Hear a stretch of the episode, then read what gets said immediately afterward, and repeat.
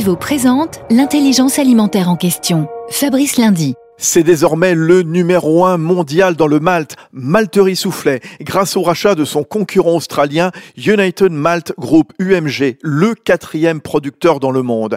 Thierry Blandinière, vous êtes le directeur général de InVivo, vous avez mis un milliard d'euros sur la table et l'opération a été finalisée hier. Oui, effectivement, nous, nous avons créé maintenant le CFE, le, le, le, leader mondial du Malte, ce qui va nous permettre euh, d'accélérer notre croissance internationale, d'être présent sur tous les continents pour mieux satisfaire nos clients, sur notamment un marché comme la bière qui est en forte croissance, mais aussi de pouvoir investir encore plus dans l'innovation, l'intelligence artificielle, justement pour euh, accélérer les grandes transitions, notamment sur les grands enjeux sociétaux, environnementaux, et surtout sur l'enjeu de décarboner la filière orge, puisque nous sommes aujourd'hui le premier, on va dire, commerçant, trader d'orge brassicole mondiale aussi. Félicitations Thierry Blandinière. Union nationale des coopératives agricoles françaises, InVivo s'engage pour la transition agricole et alimentaire vers un agrosystème résilient.